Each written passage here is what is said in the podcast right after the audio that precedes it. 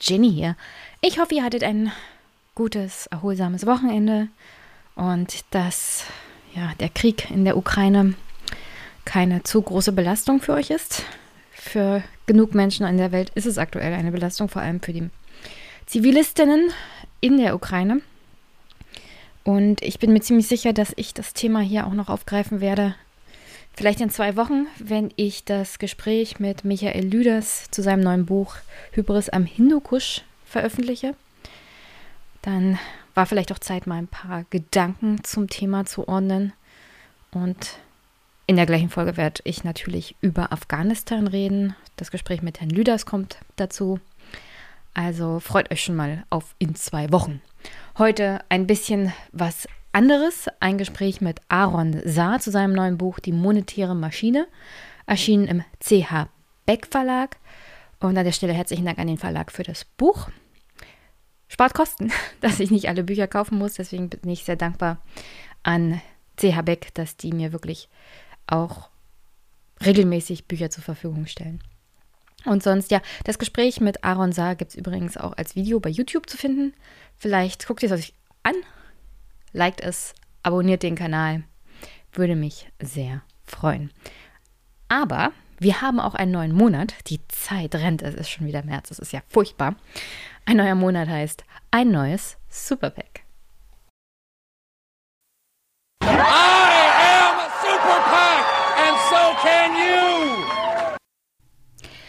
Das Superpack ist gefüllt mit Unterstützerinnen des letzten Monats und jede Unterstützung ist hier herzlich willkommen. Es gibt Unterstützung über Steady, über Überweisung auf das Konto, das ihr in den Shownotes findet und PayPal und natürlich die Wunschliste, die ihr auch in den Shownotes findet, die gefüllt ist mit wunderbaren Büchern, die vielleicht mal in den Podcast eingebaut werden. Und diesen Monat geht ein Dank raus an Max, Fabian, Sebastian, David, Tom, Larissa, Silvana, Joachim, Niklas, Florian, Klaus Badenhagen, Grüße nach Taiwan, und Sebastian. Das sind die Dauer-Steady-Unterstützer. Und überwiesen haben diesen Monat herzlichen Dank an Adam, Stefan, 5 Euro. Danke dafür. Tobias, Samuel, Nikolja hat auch 5 Euro gespendet. Philipp hat unterstützt. Danke an Andreas für 5 Euro. Danke an Robert. Und danke an Stefan für 5,55 Euro. Danke an Harald für 11,11 Euro. Danke an Marcel für 5 Euro und Grüße nach Dublin. Danke an Christoph für 5 Euro. Danke an Ingo. Dominik 5 Euro. Dankeschön. Danke an Anonym. Danke an Thomas für 5 Euro.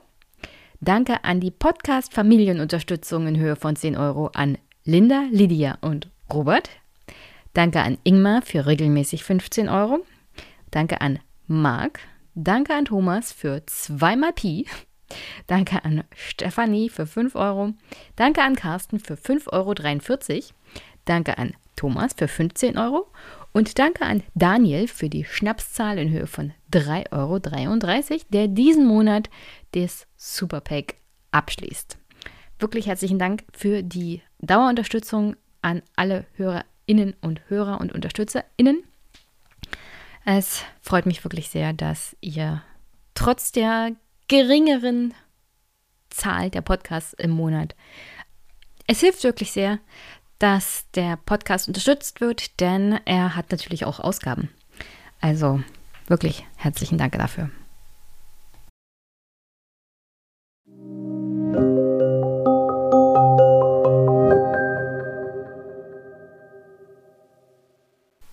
Und jetzt an der Stelle wünsche ich euch für diese Woche viel Spaß mit dem Gespräch zwischen Aaron Saar und mir zu seinem neuen Buch Die monetäre Maschine. Und danach hören wir uns zum Abschluss nochmal.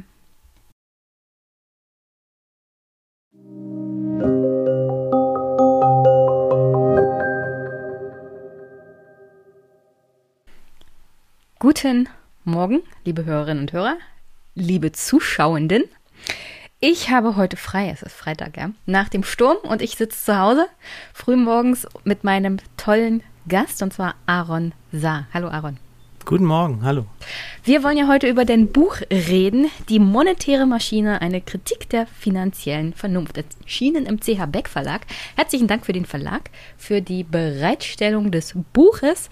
Ich, ich kriege ja in letzter Zeit permanent vom Verlag Bücher zugeschickt, auch die ich nicht bestellt habe. Und dann habe ich immer ein schlechtes Gewissen, weil ich genau weiß, was ich nicht bestellt habe, kann ich gar nicht besprechen. Ich habe schon Probleme mit dem, was ich bestelle. Und bevor wir über das Buch reden, kannst du dich ja noch kurz vorstellen. Ja, äh, danke für die Einladung. Ähm, Aaron Saar, ich bin Wirtschaftssoziologe am Hamburger Institut für Sozialforschung, beschäftige mich dort seit einigen Jahren, also seit meiner Dissertation mit Geld, was ja so eine Art Chiffre für ein breites Feld an Konflikten und Entwicklungen ist, ja. Ähm, und ich bin Gastprofessor an der Leuphana Universität. Da lehre ich dann auch über die Themen, zu denen ich arbeite und freue mich, heute hier zu sein. Was macht denn eigentlich so ein Wirtschaftssoziologe? Beziehungsweise du wirst ja auch oft als Geldsoziologe bezeichnet. Was, was ist denn das? Ja, ähm, diese Bezeichnungen sind natürlich irgendwie flüssig. Ähm, manchmal ist es für Leute, die ein bestimmtes Thema besetzen, attraktiv, das dann als so eine Art Subdisziplin zu bezeichnen. Ja, damit man dann, ähm, das ist in der Regel dazu da, dass man bestimmte andere ähm, Texte nicht mehr zu Rate ziehen muss, wenn man sagen muss, das ist ja ein anderes Teilgebiet oder so. Ja, ich lese jetzt nur noch geldsoziologische Texte. Aber im Prinzip ähm, hat die Wirtschaftssoziologie als solche den, den Anspruch, Gesellschaft als ein soziales Miteinander zu, also Wirtschaft als ein soziales Miteinander zu beschreiben, als ein Teil von Gesellschaft und ähm, nicht als ein sozusagen mechanisches System, wie es manchmal der Volkswirtschaftslehre unterstellt wird, dass sie es tun, ja.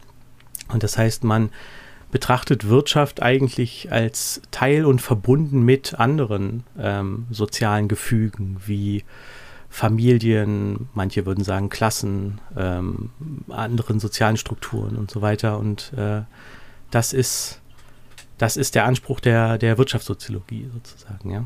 Ähm, und woher kommt dann das Denken, dass Wirtschaft nicht nur Teil unseres sozialen Systems ist, sondern meistens darüber steht? Ich meine, wir haben ja jetzt zwei Jahre Pandemie und oft kam die Kritik, dass der Wirtschaft alles untergeordnet wurde, selbst in der Pandemie. Und ich habe auch so generell das Gefühl, dass das Funktionieren der Wirtschaft meistens wichtiger ist als alles andere. Bricht denn unser soziales Gefüge zusammen, wenn die Wirtschaft zusammenbricht?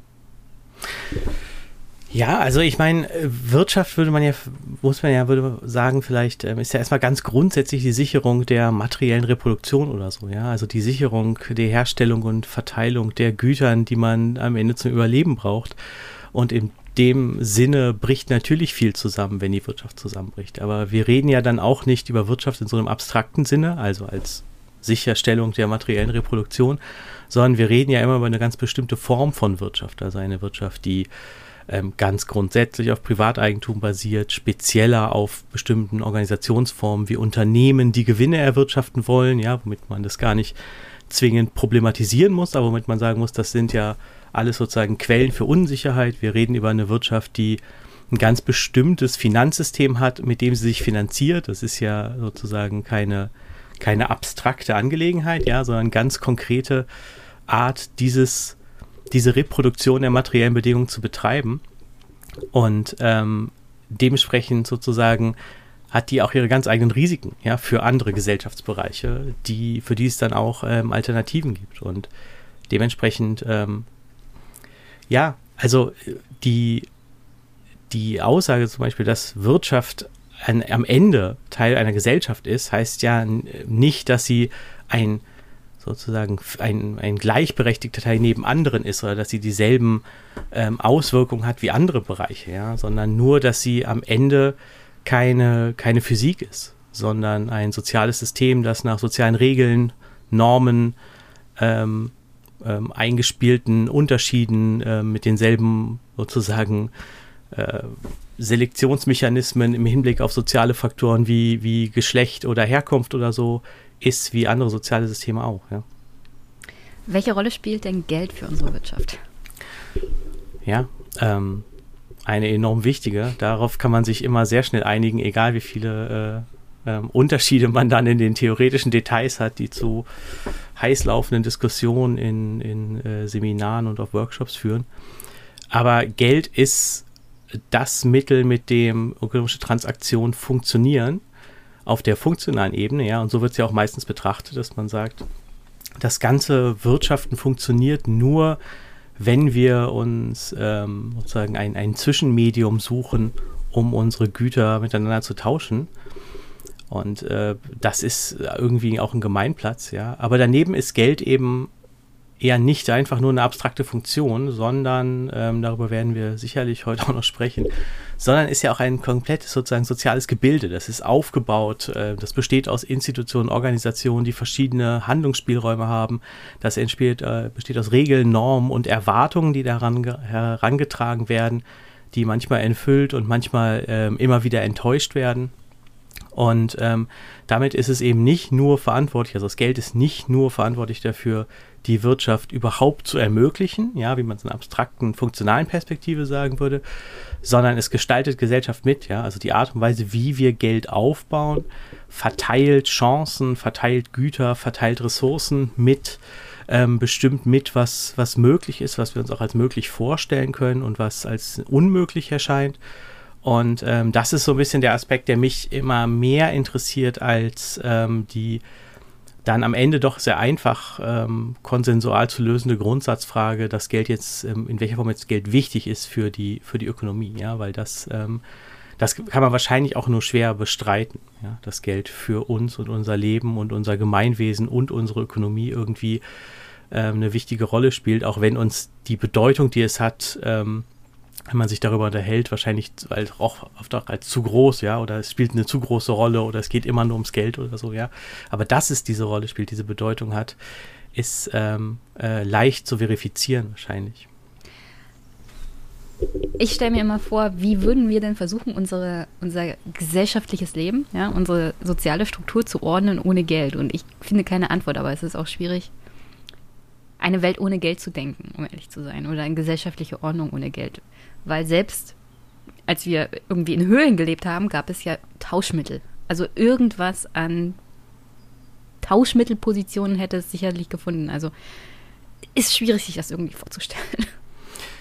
Ja, das stimmt. Ähm, man kann natürlich, oder ich kann auch verstehen, dass einige Leute, die jetzt irgendwie versuchen, intensiver gerade über andere, vielleicht nicht monetär vermittelte, wie es dann so schön heißt, ähm, Wirtschaftsformen nachzudenken, sagen, das ist irgendwie auch ein Zeichen für ein Problem, dass wir uns das nicht vorstellen können. Ja, das ist möglicherweise eine ähm, erlernte Einschränkung, die man wieder aufbrechen muss, indem man, indem man ähm, verschiedene Formen alternativer Wirtschaften oder nicht eben nicht geldvermittelter Wirtschaftsformen aufzeichnet.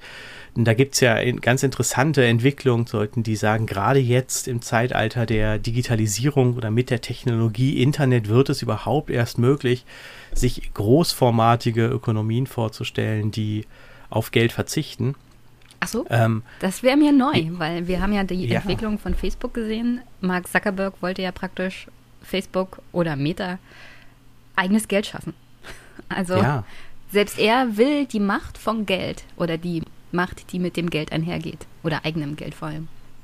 Ja, genau. Ne? Also da sieht man natürlich, dass in einer Geldwirtschaft, also einer Wirtschaft, die auf Geld setzt, die äh, gewisse Kontrollen über darüber, wie viel Geld erschaffen wird und wofür und wie es eingesetzt wird und die Kontrollen vor allem über Zahlungsprozesse und die Möglichkeit, Zahlungen selber sozusagen nochmal profitabel zu verwerten, natürlich enorm attraktiv ist. Ja, also das ist natürlich sozusagen selber ein Geschäftsmodell und nicht einfach nur, ähm, ja, also alles, was wir als Grundlagen oder Infrastrukturen bezeichnen, von Straßen über Strom bis eben zu Geld, kann man natürlich immer auch marktförmig verwerten.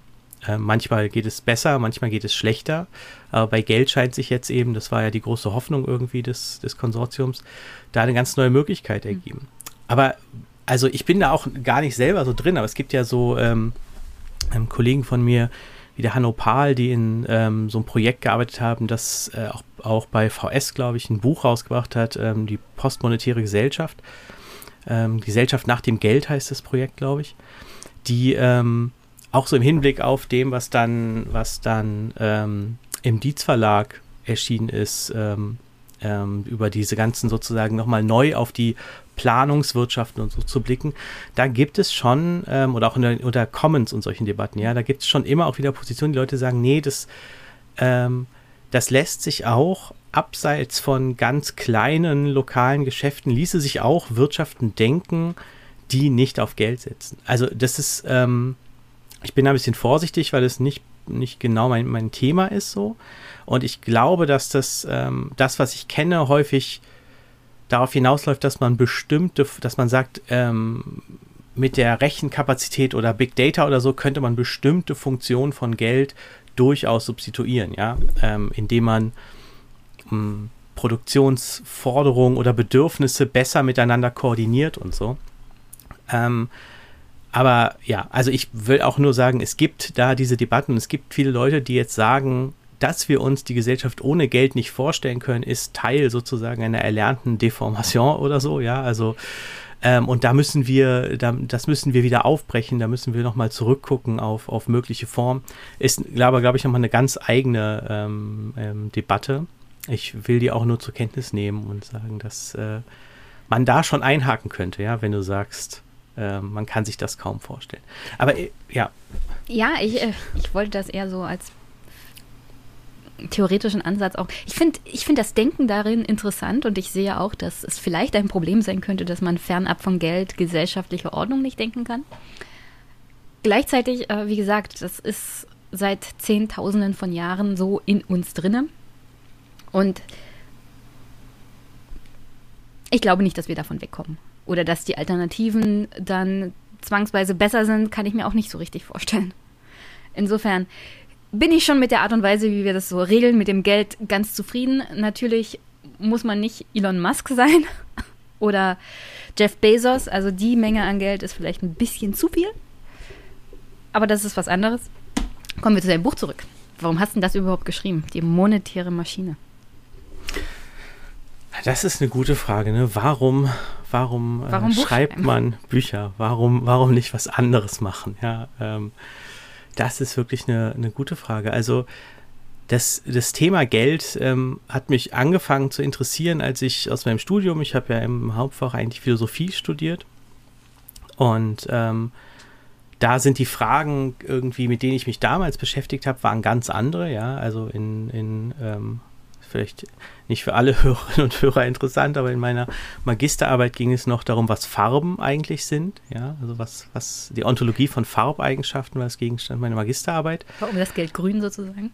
Ja, und also da, ich meine, die, die in der Philosophie werden, in der analytischen Philosophie werden Fragen verhandelt, wie ähm, ist die Aussage, nachts sind alle Katzen grau, wahrheitsfähig?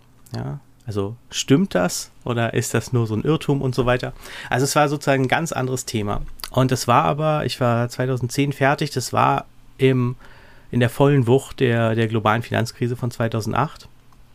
Und ähm, da ging, äh, da hatte ich erstmal einfach sozusagen den, den, den Antrieb, das irgendwie zu verstehen und irgendwie das Gefühl zu haben, okay, da, da ist jetzt irgendwie eine, eine Bruchsituation, die haben wir damals ja auch irgendwie überschätzt, ja. Also ich weiß noch, dass wir damals dass damals viele Stimmen gesagt haben, jetzt, jetzt kommt ein ganz großer Wandel, ja, jetzt kann es nicht so weitergehen, jetzt muss man irgendwie Wirtschaft anders organisieren. Das ist dann häufig so in solchen Momenten, das darf man, da muss man, darf man nie überschätzen, ja. Ähm, das erleben wir möglicherweise in der Corona-Pandemie ähnlich, ja, dass man sagt, jetzt werden wir irgendwie alles verändern und in der Regel verändert man sich ja auch zum Glück, verändern sich Gesellschaften in der Regel langsam.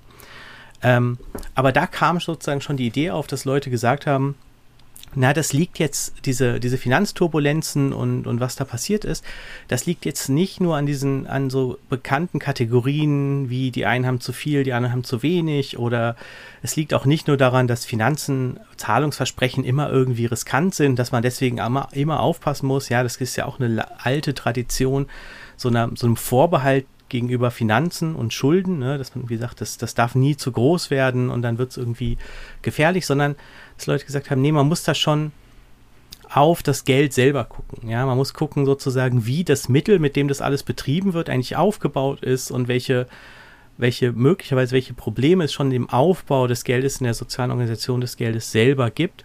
Und das hat mich damals fasziniert und ähm, dann sind daraus immer sozusagen, ist das Thema, hat sich seitdem ja weiterentwickelt, ja. Also es kamen immer wieder neue Fragen. Einerseits, ähm, hat, haben diese ganzen Maßnahmen, die nach der Finanzkrise aufkamen, die unkonventionellen Maßnahmen, die Zentralbankpolitiken haben sich ja fortgesetzt und verstetigt, ja, sodass wir heute irgendwie ähm, in der Wirtschaftsforschung von immer noch in so einer Art Nachkrisensituation sind, ja, wo alle sagen, sind es jetzt immer noch unkonventionelle Maßnahmen oder ändert sich das? Diese Situation verstetigt, das hat Fragen aufgeworfen. Dann kamen sowas wie Kryptowährungen dazu, ja, die die Diskussion angetrieben haben. Und ähm, bis hin dann irgendwann zu digitalen Zentralbankwährungen. Also diese Fragen, die das Geldthema aufgeworfen hat, gingen irgendwie immer weiter. Dann kam der Höheflug der, der MMT dazwischen, ja, wo alle plötzlich gesagt haben, ist jetzt irgendwie doch alles anders? Ähm, was sind das für Ansprüche? Müssen wir, können wir doch uns alles kaufen, was wir uns kaufen wollen und so weiter? Und ich hatte das ähm, in dieser Arbeit sozusagen den, den Eindruck, dass das Thema, das mich am Anfang eher auf so einer funktionalen Ebene interessiert hat, also in meiner Dissertation habe ich mich im Prinzip noch gefragt, wie man eigentlich die Funktionsweise des Geldsystems erklären müsste, wenn man ähm, sich sozusagen diese Konstitution des Geldes, den Aufbau genauer anschaut, ähm, bin ich danach äh, ähm, noch in, sozusagen in die in andere Zusammenhänge reingeraten. Ja, dann ist, ist mir irgendwie klarer geworden, ich will gar nicht sozusagen, das ist mir als erster aufgefallen, sondern mir selber persönlich ist klarer geworden, dass an der Vorstellung von Geld, die wir haben, ganz viele andere Vorstellungen hängen. Also Vorstellungen davon, wie Geldwirtschaften funktionieren, Vorstellungen davon, ähm, was Geldpolitik sein sollte, was Geldpolitik auch sein könnte und welche Erwartungen wir an das Politikfeld Geld stellen könnten. Und ähm, das hat sozusagen einfach dazu geführt, dass ich ähm, nach den ersten beiden Büchern gesagt habe, das muss ich jetzt nochmal systematischer hm. zusammenbringen, weil ich das Gefühl habe, dass ähm, da eben zwei Sachen, die mich immer irgendwie in ähnlicher Weise interessieren, zusammenkommen. Nämlich einmal, wie ich finde, sozusagen Missverständnisse oder blinde Flecken in der Art und Weise, wie wir in unserem, wie wir in meinem Fach über Geld nachdenken. Ja, also ich bin ja letztendlich ähm, Wirtschaftssoziologe und spreche deswegen auch einerseits zur Wirtschaftssoziologie, aber eben auch ähm, politische oder gesellschaftliche Gestaltungschancen verdeckt sind. Und ähm, wenn man diese beiden Interessen in einem zusammenbringen kann, und das war mein Eindruck, dass ich das in dem Buch konnte, dann ähm, bietet sich total an, so ein Buch zu schreiben. Und ich muss dazu eben auch sagen, dass ich ähm, einfach in der, in der privilegierten Position bin, inner mit einem, auf sozusagen Basis einer, einer Vollzeitstelle solche Bücher dann auch schreiben zu dürfen. Ne? Also ähm, das, äh, ja, also ich sage das jetzt nicht dazu, um anzugeben, sondern weil das, finde ich, zu der Frage dazugehört, ähm, warum man so ein Buch schreibt. Ne? Dazu gehört ja irgendwie auch, warum man das schreiben mhm. kann, weil das Zeit Buch selber, genau, dass man Zeit hat und die Kapazitäten, weil das Buch selber natürlich das Schreiben nicht finanziert, sondern ich habe auch einfach die, die Möglichkeit und die Unterstützung, dass man sagt, wenn das Thema ist gut und ähm, wenn du sagst, du willst darüber jetzt die Zeit haben, dafür ein Buch zu schreiben, dann, dann, dann geht das klar sozusagen. Ja? Du, also ich kenne ja diesen Spruch, Geld regiert die Welt. Gleichzeitig schreibst du in deinem Buch gleich am Anfang, wir müssen unser Geld wieder politisieren. Das setzt ja voraus, dass das Geld unpolitisch ist. Wie sind wir denn da hingekommen? Wann, wann ist denn Geld jemals unpolitisch gewesen? Also historisch gesehen könnte ich mir keinen Moment vorstellen, in dem Geld unpolitisch gewesen wäre. Und auch jetzt ist Geld ja sehr, sehr politisch, auch wenn die Argumentation vor allem auf politischer Seite immer ist, Politik hat nichts mit der zum Beispiel Geldschöpfung der EZB zu tun, obwohl wir alle wissen, das ist natürlich absoluter Quark. Ja, genau. Also ich meine, alles ist natürlich in gewisser Weise politisch, ja.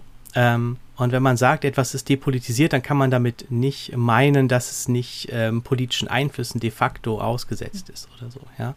Sondern das Problem, was wir mit Geld haben, ist, dass sich ähm, sozusagen in den öffentlichen Debatten, in den gesellschaftlichen Kämpfen, die wir ausfechten, geht es erstmal vor allem um eins, und das heißt um die Verteilung von Geld. Ja, da geht es, das ist, das ist immer hochpolitisch gewesen. Darüber streiten wir uns ja auch ständig sozusagen, ähm, wie wir auch schon hatten, ähm, dass man sagt, wer hat jetzt wie viel, wer, wer sollte, wer, wer, wer hat vielleicht zu viel, ja, darf man solche Entscheidungen, wer zu viel hat, als Gesellschaft überhaupt treffen oder verletzt das sozusagen ähm, liberale Grundsätze und wer hat zu wenig, wer braucht Unterstützung, wo sollte das Geld hinverteilt werden, wo wird es dringender gebraucht und so weiter. Aber wir sind und zwar Basis auf einer bestimmten dominierenden Vorstellung von Geld, in eine Situation der Geldpolitik geraten, in der äh, es sehr häufig in öffentlichen Debatten als mehr oder weniger fraglos vorausgesetzt wird, dass die politische Steuerung von Geld sich auf eine Art von, von sozusagen technischen Mindestmaß beschränken sollte. Also etwas, wo man sagen würde, das ist eher eine Art Vorstellung, die man Ingenieurinnen und Ingenieuren überlassen sollte, die, die besser wissen, wie man bestimmte Kennzahlen errechnet, um dann die Politik umzusetzen. Und das ist ähm, sehr konkret, sieht man das an einerseits institutionell an, ähm, an der, dem Ideal einer unabhängigen Zentralbank, die natürlich, wie du sagst, immer teilweise Fiktion ist. Das ist bei allen institutionellen Arrangements so, ja. Ähm, aber die, das, das Ideal ist sozusagen eine, die, die Steuerung von Geld funktioniert dann am besten, wenn die den alltäglichen Kämpfen, Wahlkämpfen und so weiter erstmal entrückt ist. Und sie soll sich auf ein bestimmtes Ziel fokussieren, nämlich das ist Preisstabilität als eine Art neutralen Gemeingut. So, ja. Und dahinter steckt die Vorstellung, dass Geld eigentlich etwas leistet, was es entweder gut oder schlecht leistet, in einem technischen Sinne wie ein, wie ein Gerät oder Werkzeug etwas entweder eben kann oder nicht so gut macht oder ineffizient macht oder so. Und das ist eben ähm, die Vermittlung von, von Tauschprozessen und von Wert, ja. Also dass ich ähm, etwas, dass, dass wir alle etwas produzieren, ja. Ähm, mein Angebot sind irgendwie wirtschaftssoziologische Bücher, andere bieten, bieten ähm, äh, Baumaßnahmen an, andere betreuen Leute medizinisch oder so, ja, und wir, wir verkaufen diese Sachen, die wir alle anbieten in Arbeitsteilung. Und ähm, wir verkaufen die, weil wir Dinge von anderen Leuten brauchen, ja, weil wir nicht alles, was wir haben, eben in der Subsistenzwirtschaft selbst herstellen, deswegen müssen wir, müssen wir diese Dinge verkaufen. Und das funktioniert im Endeffekt nur, wenn ich den Gegenwert von dem, was ich verkaufe, auch zurückbekomme. Ja? Und das ist erstmal total nachvollziehbar und auch eher total richtig irgendwie. Ja? Also wenn ich ähm, ein, ein Leib Brot zu einem bestimmten Preis verkaufe, will ich den zu, will ich den Gegenwert zurückhaben. Und dafür muss das Mittel, mit dem ich das organisiere, das Geld, preisstabil sein. So, ja. Ähm, und das ist an sich völlig nachvollziehbar, aber das ist eine technische Vorstellung von dem, was Geld leistet, die sich dann manifestiert hat in einer, in eben der sehr engen, würde ich sagen, Vorstellung davon, was Geldpolitik eigentlich ist, nämlich die Sorge um diese Preisstabilität und in dem Hinweis, dass das nur funktioniert, wenn es möglichst unpolitisch ist. Also wenn es möglichst ähm, dem Zugriff äh, der, des ganzen sozusagen gesellschaftlichen Kuddelmuddels und so, ja, dass Leute das wollen und andere wollen das und man weiß nicht so genau, ja, und dass es dem möglichst entzogen ist und ExpertInnen überlassen ist, ähm, die besser wissen, was zu tun ist und wie es zu tun ist und so weiter. Und in diesem Sinne äh, ist Geld depolitisiert. Ja, also depolitisiert kann und da kann natürlich nie heißen, dass es nicht de facto Teil einer Gemeinschaft ist, ja, sondern dass es unglaublich schwierig ist oder praktisch tabuisiert ist, andere Ansprüche als die etablierten Ansprüche an diese Form von Geldpolitik ähm, zu legitimieren. Ja, also wenn ich eben sage, ich möchte dass mein Werkzeug was ganz anderes macht, dann, dann ist es erstmal kein legitimer Anspruch an dieses Werkzeug. Ja, dann ist es sozusagen etwas, das sich entweder auf längst überwundene Vergangenheit, äh, ne, das haben wir früher so gemacht, aber wir wissen jetzt heute, wie es besser geht. Ne, das ist sozusagen ein Akt der, der, der Depolitisierung oder dass man sagt, ja, das ist ähm, so macht das, macht das die zivilisierte Welt und irgendwo anders, ja, im, im, in irgendwie sozusagen Failed States, da wird das vielleicht noch anders betrieben mit der Geldpolitik, aber das ist nicht, wie man das bei uns in der zivilisierten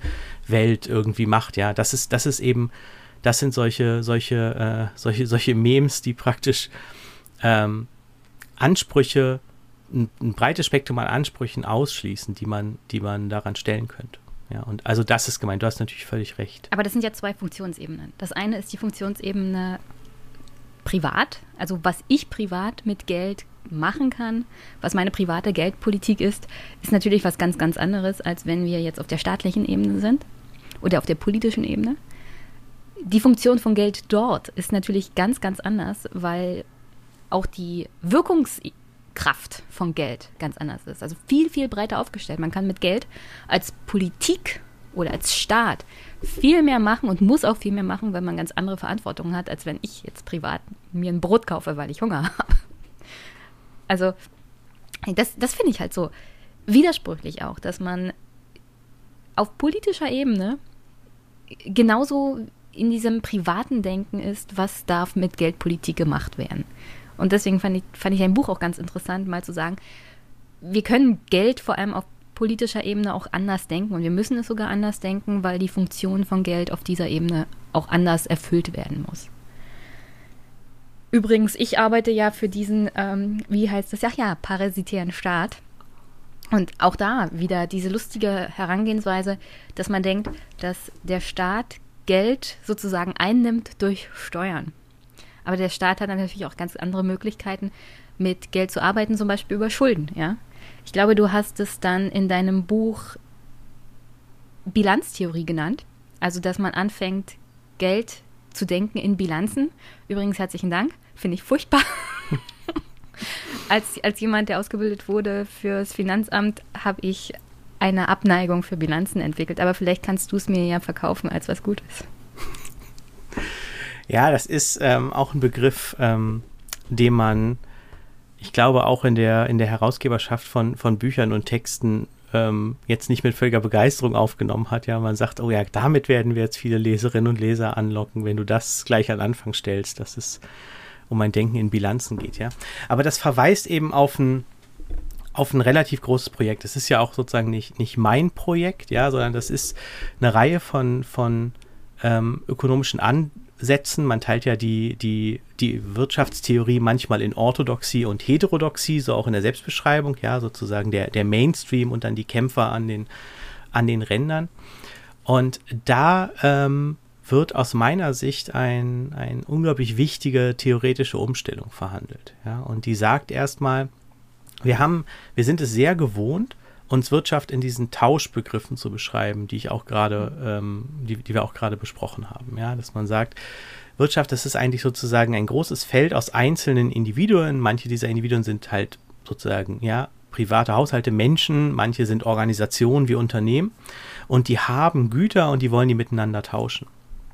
Und wenn ich in dieser ähm, Theorielogik, die ja sozusagen jetzt, wenn wir mal ganz, ganz plakativ sagen, sozusagen in der, in der VWL genauso ist wie zum Beispiel im Marxismus, ja, wo man auch sagt, ich muss von der Ware ausgehen, die produziert wird und getauscht wird, dann grenzen sich ähm, davon Ansätze ab, die ganz grundsätzlich sagen, bei Wirtschaft geht es gar nicht um die Produktion von Gebrauchsgütern wie Brot, die dann getauscht werden oder so. Ja, das, das passiert, aber Wirtschaft verstehen können wir eigentlich nur, wenn wir verstehen, dass Wirtschaft bedeutet, dass wir wechselseitig miteinander in Beziehung treten, nämlich in Zahlungsbeziehungen, also dass wir uns wechselseitig in Zahlungsverpflichtungen begeben, die wir dann bedienen müssen. Ja, und dafür steht dieser Begriff Bilanz, weil man sagen kann, Zahlungsverpflichtungen habe, kann ich immer in zwei Richtungen haben. Ja, also ähm, ich habe sie zum Beispiel ähm, habe ich Zahlungsverpflichtungen gegenüber meinem Vermieter oder ähm, meinen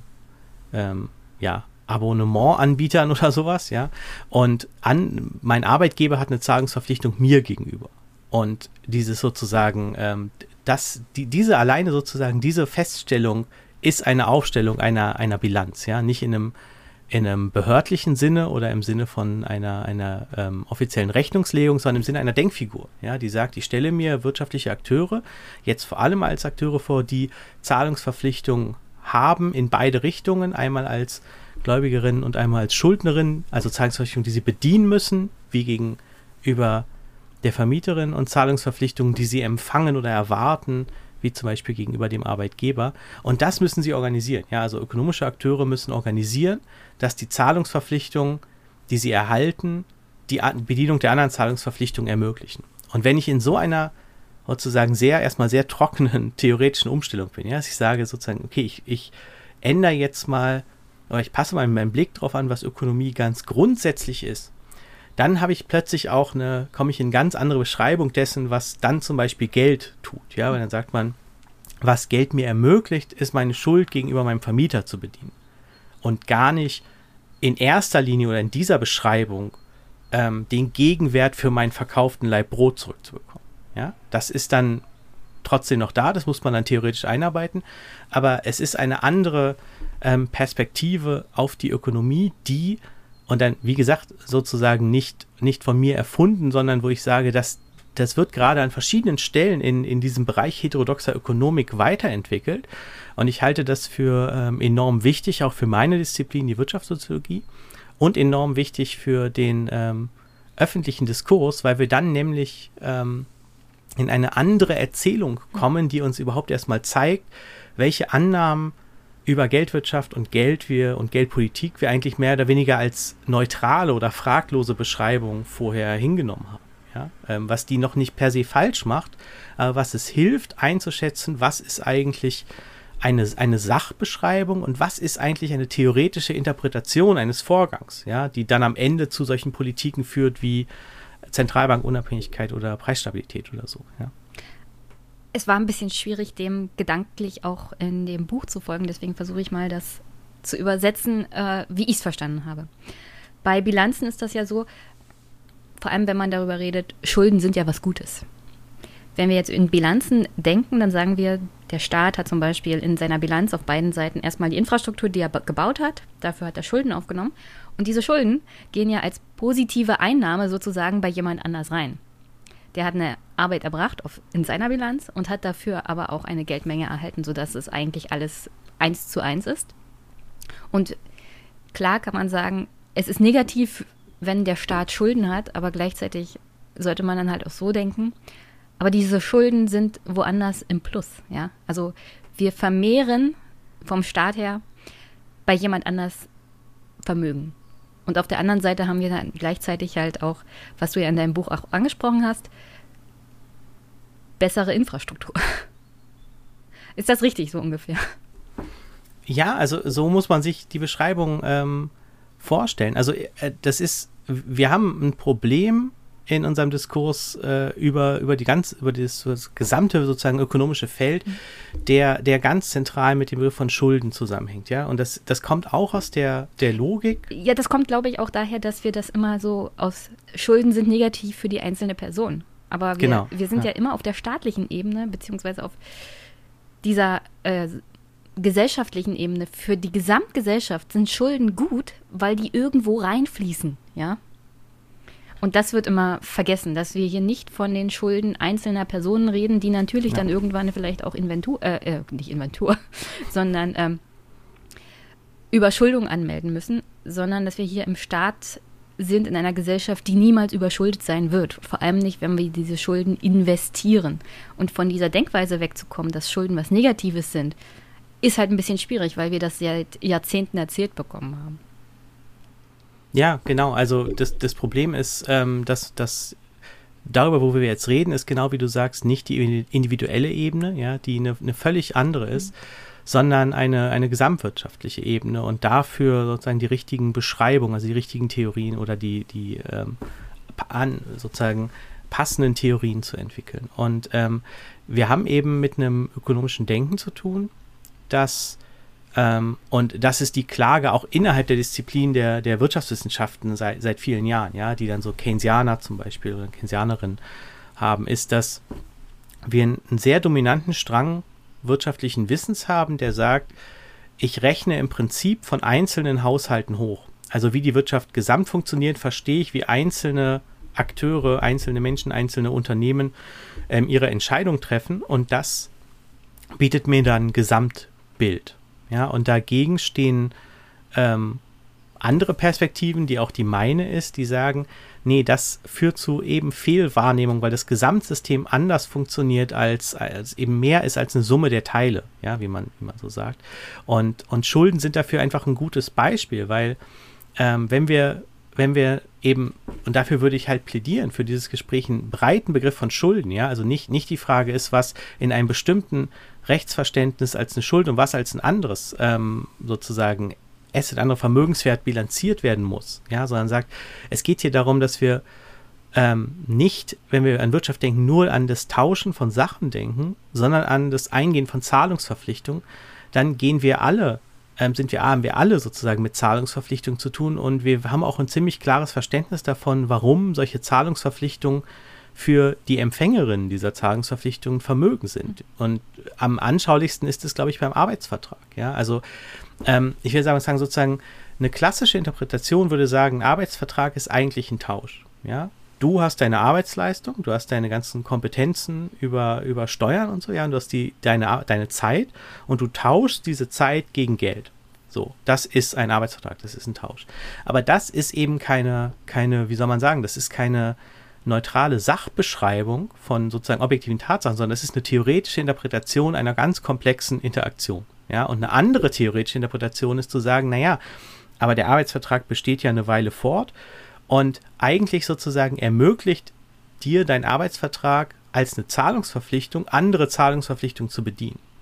So, und das ist eine andere, ein Vorschlag einer anderen Beschreibung dessen, was da passiert, ja, der, der, ähm, der einfach auch klar macht, dass auch die Interpretation des Tausches von Zeit gegen, gegen Geld eine theoretische Interpretation ist, die eingebunden ist in, in in ähm, viel weitergehende Argumentation, ja. Also Theorien, solche theoretische Interpretationen, die stehen ja nicht für sich, sondern wenn ich anfange, wenn ich sage, ich beschreibe Wirtschaft als Tausch, dann komme ich in bestimmte sozusagen Zugzwänge in meiner Argumentation, die es am Ende dann vielleicht rationalisieren, bestimmte Politiken für vernünftig und sinnvoll und andere für nicht sinnvoll zu halten. Und das, das, ähm, deswegen sozusagen muss man immer auch viel über solche Theorien sprechen oder über solche Grundlagen um solche Zusammenhänge klar zu machen. Ja, zumindest meiner Meinung nach. Also an sich, äh, wenn man, hm, wenn Bilanzen nicht so einen negativen Ruf hätten, wäre das wahrscheinlich auch ganz sexy, das mal als PR zu machen, wie man Geldpolitik auch anders denken kann. Weil natürlich äh, unser Hauptproblem aktuell ist, was die politische Handlungsweise auch angeht, dass Schulden so eine negative PR haben. Aber in Bilanzen gedacht sind sie nichts Negatives, sondern sind immer auf irgendeine Art und Weise positiv in der Bilanz eines, eines anderen. Aber das mal jemanden so in der breiten Öffentlichkeit zu erklären, ist halt schwierig. Du sagst, äh, Bilanzen ist dazu, das ist zu sehr Buchhaltung, zu negativ, ja? Ja, Buchhaltung ist immer ja. ne negativ ja. Äh, belastet. Ich meine, denke ich mal an die Doppik auf kommunaler Ebene. Die sind ja auch zu Bilanzen übergegangen. Das Problem dabei ist, dass wenn du es auf kommunaler Ebene hast, du die Infrastruktur auf der einen Seite hast und auf der anderen Seite aber auch gleichzeitig die Abschreibung. Und irgendwann sind die Infrastruktur positiven Effekte weg. Du hast aber kein Geld, um die Infrastruktur wieder instand zu setzen, hast kein positive, positives Gegengewicht sozusagen. Und die Kommunen sind irgendwann überschuldet. Also diese Herangehensweise mit Bilanzen ist äh, vielleicht nicht für jede Ebene was. Also jedenfalls nicht auf der kommunalen Ebene, nicht wie es mit der Doppik gemacht wurde. Die Tatsache, dass man da in der Bilanzierung, äh, in der Haushaltsaufstellung immer die Abschreibung auch noch machen muss, ist natürlich blöd. Weil man keinen Gegeneffekt hat für Wiederinstandsetzung dieser Infrastruktur. Dafür ist nichts eingestellt. Okay. Aber an, an sich finde ich den Ansatz von Bilanzen keine schlechte Idee. Ist mal was anderes. Ja, ich habe äh, früher oder vorher mit dem Begriff der Beziehung gearbeitet, um irgendwie zu betonen, äh, zu erklären, sozusagen, dass ökonomische Transaktionen, wie, mit denen wir meistens zu tun haben, längerfristige Verbindungen sind, ja, sozusagen eben nicht on-the-spot-Tausch am, am Marktplatz oder so. Ähm, aber das ist, ähm, das, das zeigt natürlich auch sozusagen, dass, dass Theoriearbeit, gerade dann, wenn sie ähm, einen engeren Fachdiskurs verlassen will, immer auch sozusagen sich Vermittlungsfragen stellen will. Ja? Und ähm, wenn man, wenn wir jetzt ähm, das Influencer-Game spielen würden, würden wir jetzt sagen, dass die Hörerinnen und Hörer doch mal in die Kommentare Vorschläge für bessere Begriffe als Bilanz machen würden. Aber ich sozusagen, es vermittelt genau das, das Problem. Ja, es, ähm, ich ich will halt. Ich meine, wenn man, wenn man drin ist im Thema, also wenn man sich mit Bilanzen schon mal beschäftigt hat, ist es sehr, sehr logisch, wenn man darüber nachdenkt, um ehrlich zu sein. Ja, ähm, ich glaube, dass das, also klar, das ist alles, äh, also das, das ganze Thema sozusagen, man kann sich natürlich auch immer ähm, oder könnte sich damit rausreden, dass, dass sobald man auch zu lange spricht, zu viel Vorwissen und zu komplexe Verbindungen oder so macht. Ne? Das ist aber auch das Problem, dass sich gerade auch, auch ähm, Fragen der, der Finanzwirtschaft, auch über das Geldsystem hinaus, natürlich irgendwie ähm, schon seit längerer Zeit hinter so einem Schleier der, der Komplexität verstecken, ja, und irgendwie sagen, ähm, wie man das jetzt genau organisiert, ist irgendwie, ähm, das, das ist einfach eine Frage für Expertinnen und Experten und da kann man jetzt gar keine allgemeine gesellschaftliche Debatte oder so draus machen. Ne?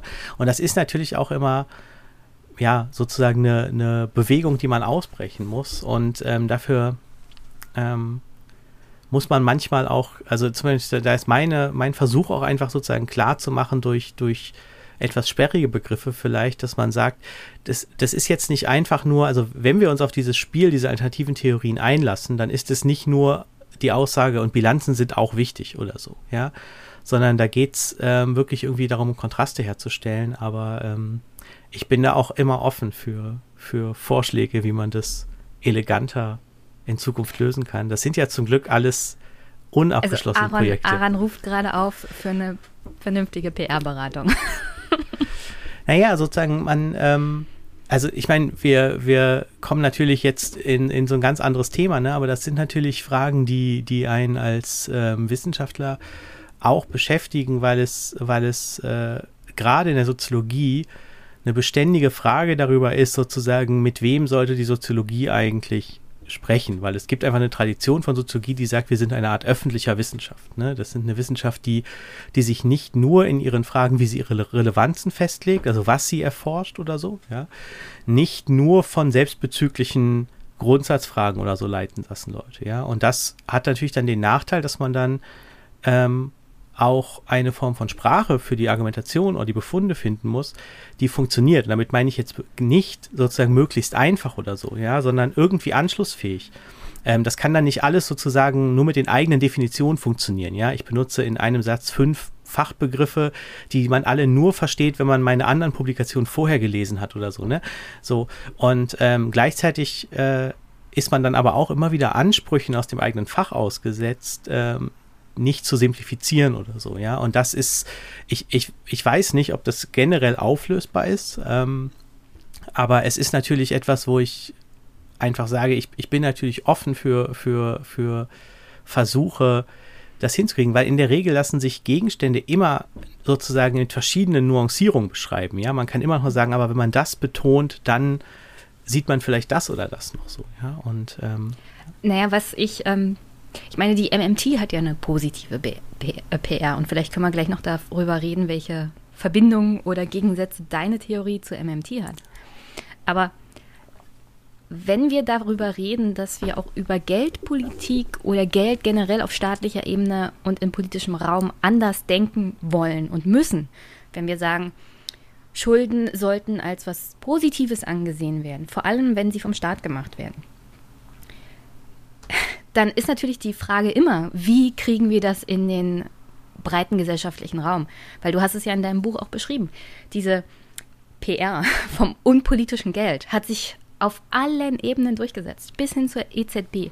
Alle Ökonomen und Wirtschaftswissenschaftler reden davon, der Euro ist das beste Geld von allem, weil es ist super unpolitisch. Die EZB macht die Geldschöpfung, hat sich dem Ziel der Preisstabilität verschrieben und alles darüber hinaus fasst sie nicht an. Und daraus ergeben sich natürlich eine Reihe von Problemen. Und das Ziel ist es ja halt auch umzudenken und zu sagen, nee, wir müssen jetzt Geld investieren, dafür muss der Staat Schulden aufnehmen und dafür müssen wir halt auch umdenken. Und dann müssen diese Umdenkungsprozesse beziehungsweise diese neue Theorie auch positiv in der breiten Öffentlichkeit angenommen werden. Und das ist auch das, was mich ein bisschen beschäftigt hat. Wie kriegen wir das jetzt, also dieses Umdenken oder wenigstens mal positiv darüber reden, vielleicht auch in den öffentlichen Diskurs, fernab vielleicht von der Podcastplatz. Ja. Also insofern ist das schon ein wichtiges Thema, das man mal ansprechen muss und auch über das man reden muss, ganz klar. Apropos MMT und Geldmaschine. Also dein Ansatz ist äh, positive Schulden, also Schulden sind was Positives und der Staat darf sie ruhig aufnehmen der Ansatz von der MF MMT ist ja, wir brauchen nur mehr Geld drucken, so wie ich das noch in Erinnerung habe. Das widerspricht sich ein bisschen, ne? Ja, ähm, also wenn, wenn wir das jetzt so stehen lassen würden, dann hätten wir natürlich auf jeden Fall die, die Kommentare ähm, der. Ja, ja, ich weiß, MMT ist ein bisschen komplizierter, ich weiß das. Nein, aber ähm, also die, die MMT, was die MMT in den letzten Jahren natürlich, also sozusagen einfach ähm, auch ganz objektiv gesagt für eine, für eine ökonomische Theorie einfach in einem erstaunlichen Maße hinbekommen hat, ist zu sagen, es gibt politische Handlungsspielräume. So, ja? und, und also das ist immer das Argument, sozusagen ökonomische, ökologische Transformation, gar kein Problem, am Geld wird es nicht scheitern, die Zitate findet man rauf und runter, wir können alles finanzieren, was wir uns vorstellen können. Das sind natürlich Sätze, die ähm, die enorme, sozusagen, also enorm attraktiv sind, wenn man sie das erste Mal hört. Und das merke ich auch bei, bei Studierenden seit Jahren. Also das ist, ähm, da gibt es immer die Phase, die Entdeckung der MMT, ja, dann, dann, dann will man sozusagen die darstellen und die, die anderen, den anderen ihre Fehler aufzeigen und so. Ähm, und dann, ähm, ja. Was ja auch nicht falsch ist. Ich meine, du beschreibst ja auch in deinem Buch, was für Geldmengen mittlerweile im Umlauf sind, ja, im Vergleich zu früheren Zeiten. Insofern, also am Geld kann es auf keinen Fall scheitern. Genau.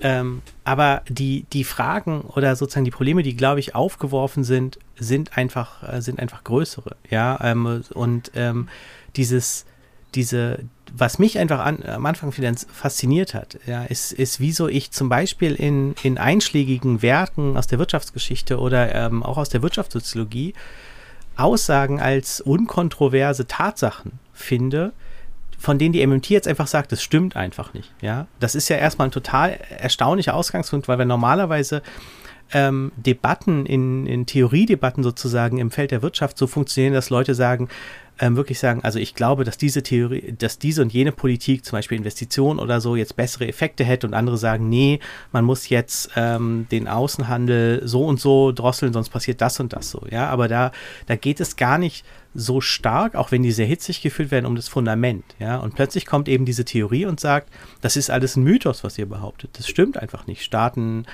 ähm, müssen keine Steuern einnehmen, die können alles, also das ganze Geld geht eigentlich auf den Staat zurück und so weiter, ja.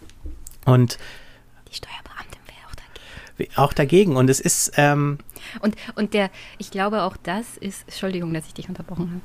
Aber diese Idee von keine Steuern einnehmen, der Sinn und Zweck von Steuern ist ja unter anderem auch eine gewisse Umverteilung, Machtausübung, ja, Kontrolle.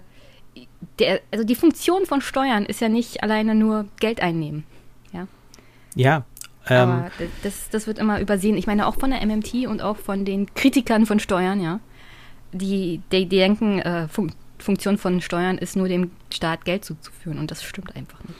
Also ich würde sagen, gerade diese Funktion, ähm, die, diese Position ist bei den Steuerkritikerinnen und Kritikern am, am stärksten vielleicht vertreten, ja. Und daher ja, kommen Margaret diese. Thatcher hast du ja auch zitiert. Ja, und, und die Sloterdijk-Debatte und so. Und, und diese ganzen Begriffe, die, die, es auch in der Forschung gibt, ja, Staat als Raubritter, Staat als Parasit, mhm. ähm, ja, ja. ökonomischer Prozesse, das sind natürlich Begriffe, die, also wo man zumindest sagen muss, die sind auf jeden Fall nicht neutral, ja, die sind auf jeden Fall, das ist schon, das, das ist in eine bestimmte Art auch Affekt gegen den Staat, der aus verschiedenen Richtungen, das ist ja sozusagen auch, auch ähm, von links gab es ja immer starke Affekte gegen den Staat, ja, und deswegen diese Idee, der, der begrenzt uns und nimmt uns was weg und so.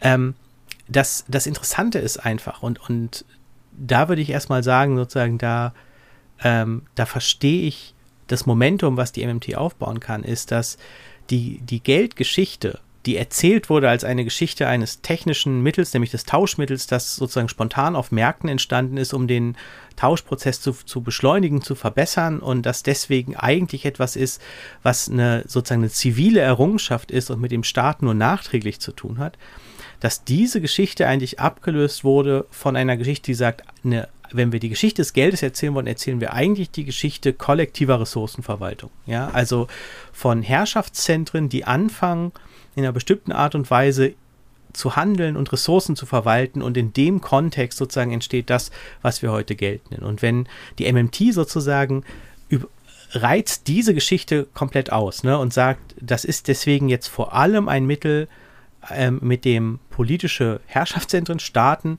Ressourcen bewegen können. Die sind deswegen auch unabhängig von anderen Ressourcen. Das ist alles, was wir glauben, was vorher kommt, wie Einnahmen, kommt dann später oder hat einen, muss einen anderen Zweck kriegen oder so. Ja? Ähm, und da ist der, der Vorteil der MMT, dass sie einerseits natürlich ähm, äh, sehr, eine sehr, sehr schlanke Theorie ist. Ja, also dann sagen die einen, ähm, aus dem, zum Beispiel aus dem marxistischen Lager sagen, ihr habt überhaupt keine Gesellschaftstheorie, ihr habt überhaupt keine Theorie ähm, kapitalistischer Verhältnisse, die uns irgendwie erklärt, warum Leute in der Wirtschaft was tun oder wie Wertschöpfungsprozesse aussehen und so weiter. Ähm, und eben andere, die sagen, ihr, ihr seht ähm, zum Beispiel reale Bedingungen nicht, ja. Und, ähm, und da ist, glaube ich, tatsächlich viel zu holen, weil es, also nur ein Beispiel, diese Idee, dass der Staat sich ähm, über Steuern finanziert, ja, da würden viele sagen, das ist natürlich ähm, in, also da ist mehr Fiktion dran, als wir im Alltag vielleicht glauben, ja, aber das ist bei vielen ähm, sozusagen sozialen Formationen zu. Ja, wenn man so fragt, was steht eigentlich hinter einem Gesetz oder so, und dann sagt ja, ich folge einem Gesetz, weil mich der Staat sonst bestraft. Man sagt, aber der kann dich doch eigentlich gar nicht, der sieht doch gar nicht. Das, also, wenn man anfängt, über so soziale Konstruktionen nachzudenken, dann ist natürlich am Ende immer sehr viel, naja, Spiel dabei, ja, sehr viel ähm, Erwartungen oder sehr viel ähm, auch einfach, einfach Deutung und so, ja. Und ähm, ja, der Staat, der Staat braucht die Illusion bei den Bürgerinnen und Bürgern, sonst funktioniert das Ganze ja nicht mehr. Ja, und das, äh, das genau, das gilt aber, das gilt, der, der hat für super viel. Ne? Also wenn ich, wenn ich dir jetzt irgendwie sage, ähm, du, am Ende ist eine, eine Ampel nur ein rotes Licht, warum bleibst du stehen? Ja, dann, dann sagt man, naja, das, das ist halt nicht nur ein rotes Licht, sondern das ist halt eine soziale Konvention und das ist auch irgendwie eine ganz, ich finde die, die Idee der Ampel auch generell sinnvoll und so weiter, ja, und ähm, außerdem will ich auch nicht überfahren werden und so. Aber am Ende ist es natürlich nur ein rotes Licht, ja, also so, ja. ähm, nur das erfasst natürlich die, die Sachlage nicht. Und ein bisschen, ähm, ist vielleicht jetzt sozusagen ein bisschen holpriges Beispiel, aber natürlich ist es bei der Idee zum Beispiel der Abhängigkeit des Staates von Steuern ähm, nicht völlig anders, weil man dann sagt, naja, ähm, Steuern oder soziale Formationen sind natürlich auch irgendwie dadurch bestimmt, was wir von ihnen erwarten. Und wenn wir jetzt, wenn, wenn wir generell alle davon ausgehen, dass der, dass der Staat auf unsere Steuern, auf, auf unser Geld zugreifen, sich dadurch finanziert, dann heißt das eben auch, dass wir in einer bestimmten Weise handlungsbeschränken. Und das kann, das, das ist auch ein ganz bewusster Prozess gewesen, zum Beispiel des liberalen öffentlichen Rechts zu sagen, ähm, wir brauchen Konstruktionen, die eben dem Kollektiv nicht, nicht die Handlungsfreiheit geben, die es sich theoretisch immer nehmen könnte, weil es sowas wie ein Gewaltmonopol oder so hat, ja, sondern wir wollen ja mit unserem Recht zum Beispiel, das dann den Staat zwingt, seine Einnahmen zuvor zu finanzieren durch Steuern, wollen wir auch individuelle Freiheiten ermöglichen, zum Beispiel. Ja? Also dieses, dieses Konstrukt Steuern, da wäre ich ganz bei dir, das ist einfach komplexer und ähm, man kann natürlich enorm viel Aufmerksamkeit damit generieren, wenn man jetzt erstmal sagt, weißt du eigentlich, dass die Tatsache, dass wir Steuern erheben, das ist nur, weil wir nicht wissen, wie Geld funktioniert. So, ne? Ähm, und dann sagt man so, was? Das kann doch gar nicht sein. Und dann ist es total interessant, das, das zum ersten Mal zu lesen. Und es hat auch alles seine Berechtigung auf so einer formalen Beschreibungsebene. Und ich glaube auch, also das, deswegen, ähm, das würde ich der MMT auch total zugestehen, ich glaube auch, dass sich in der Problematisierung ähm, dieser Steuerabhängigkeit Handlungspotenziale verbergen. Ja? Also indem man eben sagt, naja, eine reine Sachbeschreibung ist das nicht. So, ne? Ähm, aber es ist eben dadurch auch nicht, nicht obsolet. Und dann kommen sozusagen, und dann kommen noch die ganzen anderen Funktionen, auf die du hinweist, hinzu, ja, wo man sagt, und außerdem wollen wir mit Steuern auch noch ganz viele andere Dinge. Wir wollen Anreize setzen, mhm. wir wollen ähm, ähm, Steuerungswirkungen entfalten und so weiter, ja. Also komplexes, ähm, äh, sozusagen ganz komplexes Phänomen, dass man, dass man dass natürlich in der MMT alles enorm vereinfacht wird, ähm, auch sehr, auch bewusst enorm vereinfacht wird. Ja, und das ist ja auch, also Vereinfachung an sich ist ja, ist ja noch nichts Schlimmes sozusagen. Ja? Nee, nee. Ähm, aber das hat mich auch, also ich finde es halt faszinierend, die MMT. Aber auf der anderen Seite ist sie halt so einfach. Und wenn es zu einfach ist, ist es zu einfach. Ignoriert auch ein bisschen einige historische Entwicklungen. Also, und wie gesagt, vielleicht bin ich aber auch ein bisschen subjektiv vorgeprägt, weil ich gerade in der Finanzabteilung arbeite für den Staat. Und wenn die Steuern wegfallen, was soll ich dann machen? ja, äh, also das jetzt sozusagen Steuern, also das ist ja auch jetzt gar keine irgendwie naheliegende politische Handlungsoption, wo man sagen würde, glaubst du, dass jetzt, dass wir morgen Steuern abschaffen und den Staat anders finanzieren würden, das ist ja alles gar keine, das ist ja irgendwie ein bisschen eine witzlose Debatte, ja, weil wir, weil wir so Veränderungen ja nicht etablieren. Wir haben ja bestehende Rechte, ja, und wir haben bestehende europäische Verträge und so. Und deswegen ist es irgendwie so ein bisschen abstrakt, die, die Diskussion. Ähm, ich hab, würde halt immer sagen, ähm, was einfach anstrengend ist an der MMT-Diskussion, und das äh, werden vielleicht viele auch nicht gern hören, aber was anstrengend ist, dass, dass sie jetzt einfach immer weiter geführt wird als so eine auf der einen Seite gibt es eben die Erkennenden Das sind die Leute, die MMT gelesen und verstanden haben. Und dann gibt es die, die das noch nicht verstanden haben. Und das ist sozusagen jetzt zurückzukommen auf äh, deinen Begriff von PR, das, das macht, das verstehe ich unter PR-Gesichtspunkten an einem bestimmten Punkt, wo man sozusagen in so einen Diskurs reinbricht, ja, und sagt, wir haben einen Punkt zu machen. Aber also die einen haben das Licht gesehen und die anderen. So, ja, das, das, das macht man oft so und das machen andere auch so, ja. Aber wenn ich jetzt am Ende habe, ich persönlich wenig Lust, sozusagen ähm, ähm, die, die ganze Debatte jetzt die ganze Zeit über MMT ja oder nein zu führen, weil da muss ich, ähm, dann, dann fange ich auch an, sozusagen ausweichende Antworten zu nehmen, die eben sagt, die MMT ist eigentlich eine relativ schmale ökonomische Theorie, die ähm, viele Beschreibungen eben auf der buchhalterischen Ebene des Geldsystems richtig hinbekommt. So, ja? Ähm, und ich glaube, dass diese buchhalterische Ebene, also wie Zentralbanken, Privatbanken, Staat, also Finanzministerium und Zentralbank zusammenhängen. Diese buchhalterische Ebene wurde politisch unterschätzt. Also da, das ist die Art und Weise, wie wir Geld reproduzieren. Deswegen hat die eine gewichtige Bedeutung, auf die die MMT hinweist. Aber darüber hinaus bietet die MMT als Theorie ja auch nichts an und will eigentlich auch nichts anbieten. Wenn du, wenn du, ne, die MMTler sagen ja auch immer gerne wieder, wir wollen nur beschreiben, wir, wir haben eigentlich sind wir eine ganz bescheidene Theorie. Und dann kommt aber oft im nächsten Satz, aber die anderen verstehen unsere Beschreibung nicht und so weiter. Und das würde ich einfach weglassen. Ja, man sagt, okay, ja, als eine sehr schmale Theorie, ähm, deskriptiv, ähm, ist, es, ist, ist da vieles richtig dran. Und das ist auch, ähm, auch total wichtig, dass wir das zur Kenntnis nehmen, so, ja. Aber daran angehängt sind dann ja auch so Sachen wie, ähm, dass einfach aus der Tatsache, dass die öffentliche Hand eine enorm wichtige Rolle bei der Reproduktion des Geldes spielt, wird dann zum Beispiel abgeleitet, dass nur Zentralbankgeld Geld ist. Ja, und dann ist das Geld auf den, auf den Girokonten zum Beispiel kein richtiges Geld. Und da sage ich dann zum Beispiel als Soziologe, das ist für mich, so funktionieren unsere Theorien nicht. Ja? Also sozusagen, das ist eine formalistische Abwertung von Giralgeld und das, das passt einfach nicht zu der Art und Weise, wie ich, wie ich mir eine Geldtheorie am Ende vorstelle und so, ja. Und ich. Ja, soziologisch würde das auch keine breite Überzeugung finden in der Öffentlichkeit. Also ja. Max und Kunz würden das tatsächlich nicht verstehen, würden vielleicht Vertrauen in das Geld verlieren und dann haben wir tatsächlich auch wieder, dann sind wir am Anfang das Problem, dass dann vieles gesellschaftlich mehr, nicht mehr funktioniert, weil das Geld ja von dem Vertrauen lebt. Ja. Ähm, der breiten Bevölkerung. Wie, wie, wie? Also wenn, wenn, wenn, wenn man kommt mit, das ist kein richtiges Geld und wir schreiben in die Bilanz der EZB oder wo auch immer jetzt einfach ein bisschen mehr Geld rein, und, äh, aber das Geld auf dem Girokonto ist kein richtiges Geld. Es gehört sozusagen nicht zu dem ganzen System des Geldes oder nicht zum Teil der Geldpolitik. Dann äh, geht vielleicht Vertrauen verloren und das wäre natürlich eine große Gefahr. Ja, ähm, ich, also ich, ich finde es aus mehreren Aspekten. Ich finde sozusagen auch die, die Tatsache einfach, dass, dass ähm, das Geld auf dem Girokonto und eigentlich die Möglichkeiten, die mit Geld verbinden, also Zahlung vorzunehmen, in einem deutlich breiteren Spektrum inzwischen anbietet, als es derzeit zum Beispiel Zentralbankgeld tut. Also unbares Zentralbankgeld können wir überhaupt nicht verwenden und bares Zentralbankgeld kann man zum Beispiel zur, zur Zahlung der wichtigsten Zahlungen auch nicht verwenden. Also ähm, in meinem Mietvertrag steht, dass ich meine Miete überweisen muss über Bankgeld. Ja? Ähm, und das ist, das ist eine enorm wichtige Zahlung für mich. Also für im wichtig Sinne von, die hat eine große Bedeutung für mein Leben, weil ich brauche ja meine Wohnung, ja.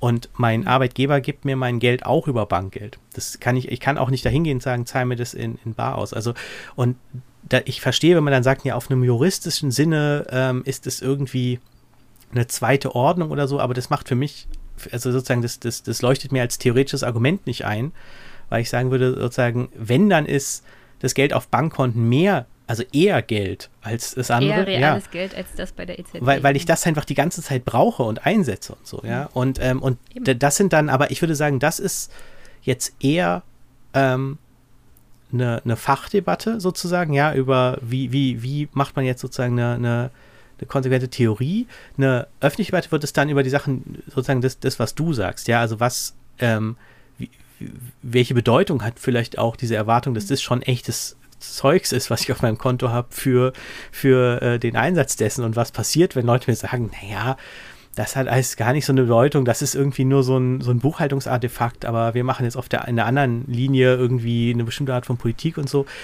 ähm, das hat also seine Konsequenzen, aber dementsprechend ähm, äh, kann ich mich also sozusagen glaubt man manchmal, sozusagen, wenn man meine Aussagen sieht, verstehe ich sozusagen auf der politischen Ebene oder so, dass man sagt, das ist dann sehr MMT-nah, aber als, als Theorie kann ich mich halt zu MMT aus solchen Gründen nicht, nicht committen, weil sie eben gar nicht so richtig das Raster passt, wie Theorien in der Wirtschaftssoziologie zum Beispiel funktionieren. Ja, aber. Na, ich, ich, ich verstehe auch, warum diese MMT gerade im akademischen Bereich viel positives Feedback bekommt. Aber das Problem ist halt, es ist der akademische Bereich, es ist deine eigene Blase, ja. Und äh, die reale Welt besteht halt aus Handwerkern, Bäckern und äh, Putzfrauen und die würden das nicht verstehen. Und aus gutem Grund dann auch ablehnen, weswegen vielleicht die MMT dann in der breiten Bevölkerung, wenn jemand kommt und sagt, das ist jetzt hier meine Theorie und damit trete ich zum Wahlkampf an, ja. keine große Begeisterung erfahren ja. würde. Ja. Wenn sie erstmal verstehen, was, was die Person vor ihnen sagt. Und die verstehen das schon. Ja. Ja, das zeigt einfach auch. Insofern ähm, interessant, aber. Ja. Aber nicht, äh, sagen wir es mal, vernünftig. Ja, also sozusagen auch, auch deswegen nicht so richtig gut dazu geeignet, ähm, obwohl ich das natürlich auch alles verstehe, aber jetzt sozusagen tagespolitische Aussagen ähm, ähm, immer wieder zu kritisieren. Ja, also das mhm. kann man natürlich machen. Also vieles von dem, was tagespolitisch über Geld, Staatsschulden und so weiter gesagt wird, ist dann sozusagen auf der, auf der fachlichen Ebene total schräg.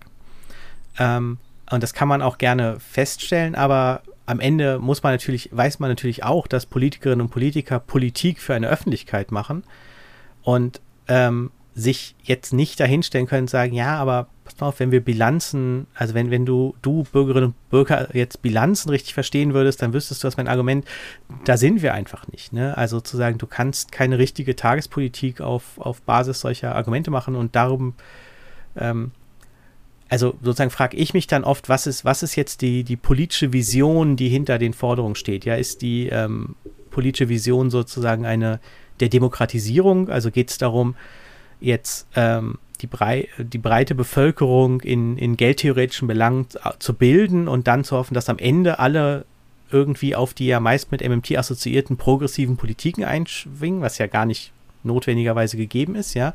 Oder ist die Vision dahinter eigentlich eher so eine technokratische, dass man sagt, irgendwie die MMT will eigentlich politisch in das Finanzministerium in Machtposition und da hätte man irgendwie so einen Bruch zwischen einer Politik, die sich irgendwie ähm, auf dem Wissen von MMT ähm, sozusagen äh, Haushaltspolitik macht, ja, und gleichzeitig aber immer noch anders über, über, über Geld nach außen kommuniziert, so, ne, und ähm, da bin ich mir manchmal unsicher, was die Vision bei einzelnen Akteuren in dieser, in dieser Debatte ist. Und müssen die mir auch nicht verraten, aber ich frage mich das manchmal sozusagen. Ja, also, ähm Jetzt haben wir so viel über MMT gesprochen, das war gar nicht meine Absicht.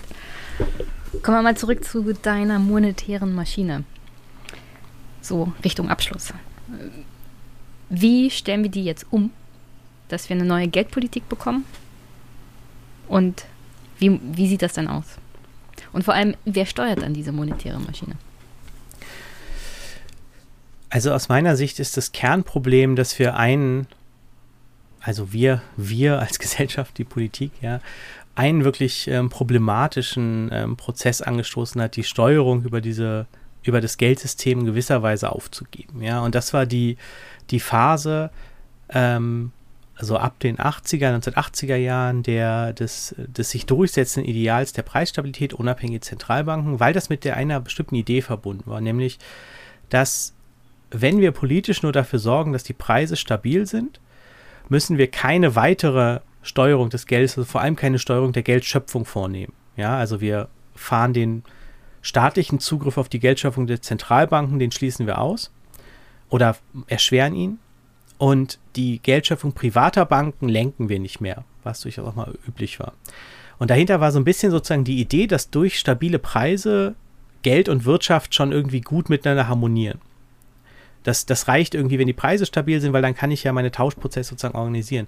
Und in der Folge haben wir einfach gesehen, dass was wir jetzt eigentlich seit 2008 diskutieren, nämlich Geldschöpfung, die sich nicht in Wirtschaftswachstum oder allgemeinen Wohlstandszuwächsen niederschlägt, haben wir eigentlich schon Jahrzehnte länger auf der privaten Seite. Ja, also, ähm, also wir haben einfach gesehen, dass die Banken schon bis zur Finanzkrise sehr, sehr viel Geld geschaffen haben, ähm, für den Kauf und Handel mit Vermögenswerten, mit den bekannten Verteilungseffekten, ja, Zunahme von Ungleichheit hängt damit zusammen, aber auch ähm, Unsicherheit des Finanzsystems, weil es immer abhängiger wurde von der weiteren Steigerung dieser Preise.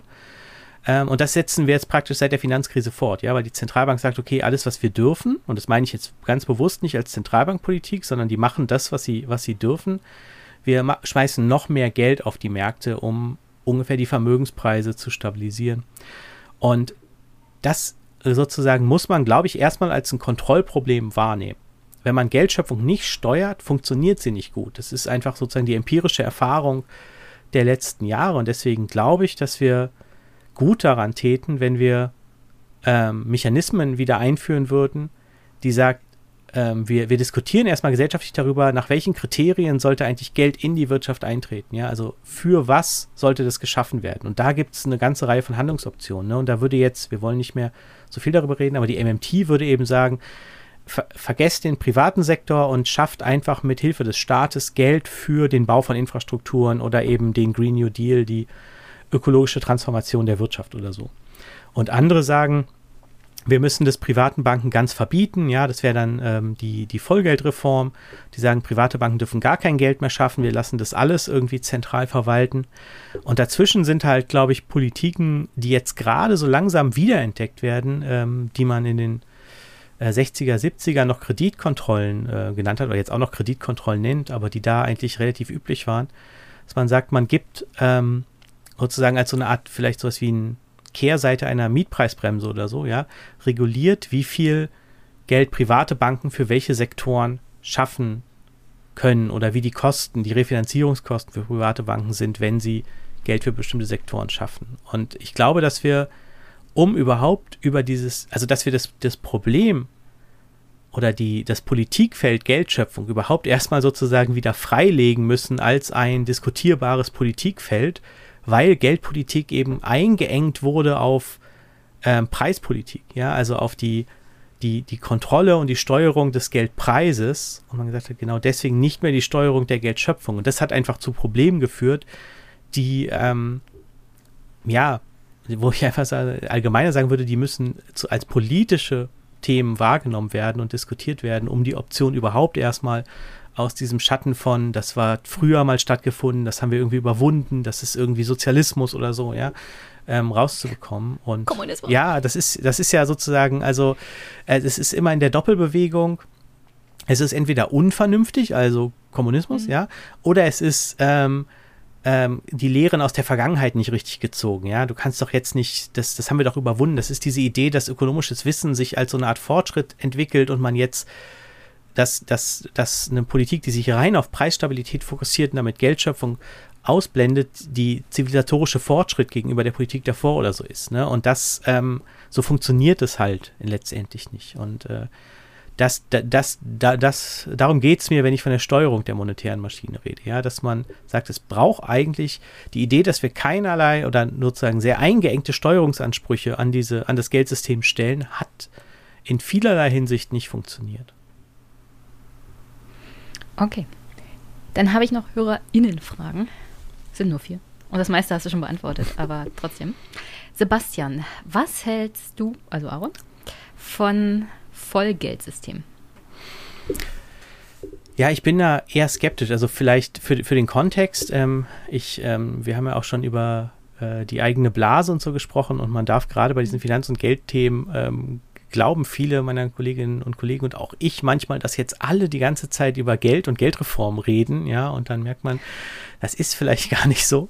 Ähm, also ganz kurz sozusagen, es, es steht Vollgeld ja für die Vorstellung, dass ähm, privaten Banken das Privileg zur Geldschöpfung entzogen wird, die also das wären, was sich, glaube ich, viele Leute noch unter Banken vorstellen, also Banken, die Spareinlagen einsammeln und dann verteilen, aber nicht mehr eigenes Geld, so wie es jetzt funktioniert, schaffen und dass dann die Geldsteuerung, ähm, und hier gibt es jetzt verschiedene Vollgeldmodelle, aber in den prominenten würde ich sagen, die, die Steuerung der Geldmenge äh, an eine weiterhin mehr oder weniger unabhängige Zentralbank übergeben wird, die dann, manchmal heißt das dann auch als eine monetative, ähm, nach bestimmten Kennziffern wie Wachstumserwartung sagt, so viel Geld brauchen wir jetzt in der Wirtschaft.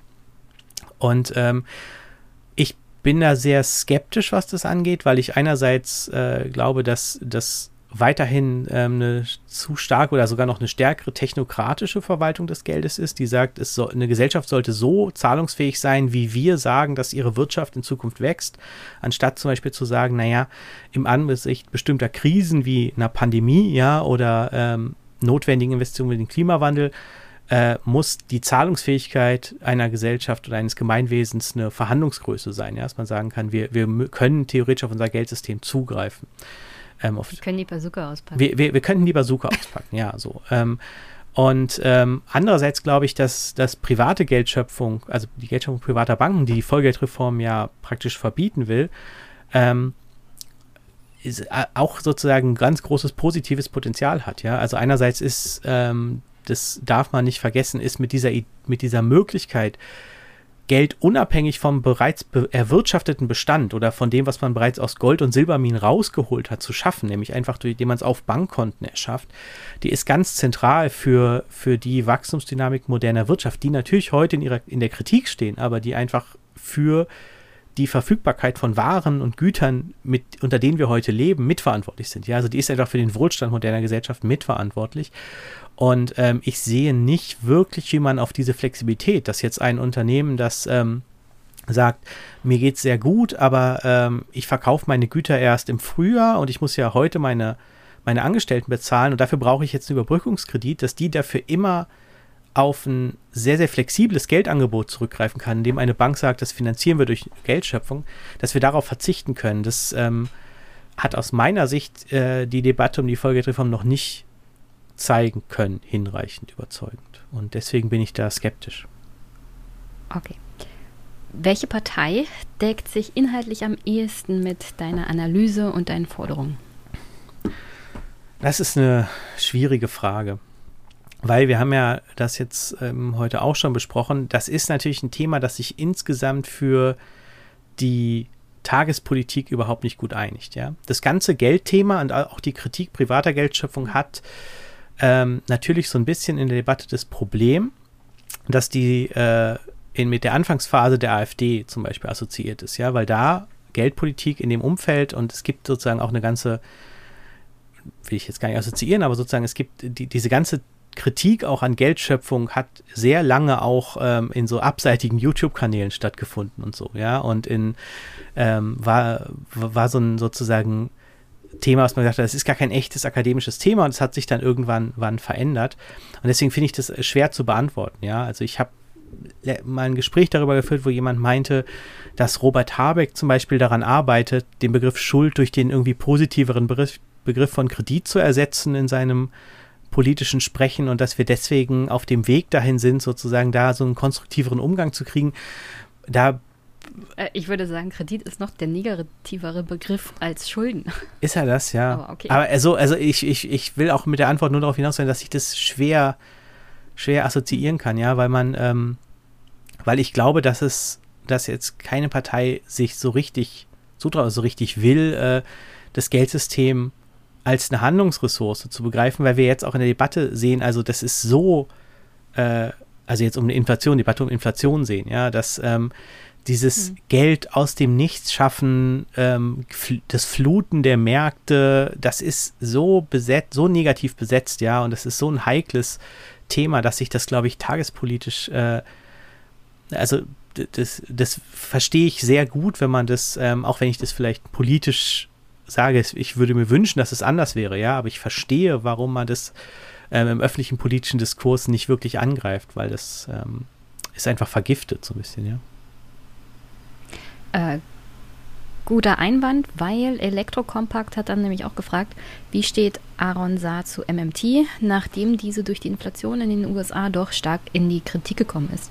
Ich habe ja letztens im The Daily Podcast eine Folge gehört, da war auch viel Kritik an diesen Finanzhilfen, die der Staat rausgegeben hat während der Pandemie. Also die USA haben praktisch Schecks an alle geschickt. Und äh, jetzt ist die Debatte so, weil wir diese Checks rausgeschickt haben, gibt es jetzt die Inflation. Wobei natürlich viel drumherum auch missachtet wird, vor allem das Problem mit der Lieferkette, woher die Inflation eigentlich wirklich kommt. Es ist nicht alleine das Problem, dass man halt Geld rausgeschickt hat, weil das ist ja meistens eh gleich wieder auf den, das Konto der Vermieter gewandert, weil man monatelang im Rückstand war. Also Menschen hatten nicht mehr Gel Geld zur Verfügung, um es im realen Leben auszugeben. Das Problem ist die Güterverknappung auf dem amerikanischen Markt gewesen. Deswegen kommt es ja hauptsächlich zur Inflation. Also aus meiner Sichtweise. Vielleicht kannst du mir da widersprechen. Nee, also das würde ich genau äh, so unterschreiben. Also ich verstehe, woher die Frage kommt, aber ich muss natürlich erstmal sozusagen ganz brüsk die Antwort geben, dass jetzt eine inflationäre Entwicklung eine Theorie wie die MMT, wenn man sie nicht diffamierend liest, äh, gar nicht beeinflusst, weil es sozusagen ja erstmal um die Beschreibung von, von, von Abhängigkeiten so geht, ja. Also wäre die Frage vielleicht eher, ähm, zeigt uns die, also wie, wie kann man jetzt zum Beispiel Geld über Geldschöpfungspolitik reden, Steuerung von Geldschöpfung, wenn wir sagen, eigentlich ist doch Geldschöpfung ein Problem, das muss unbedingt zurückgefahren werden, nicht noch mehr für Investitionen oder so, ja.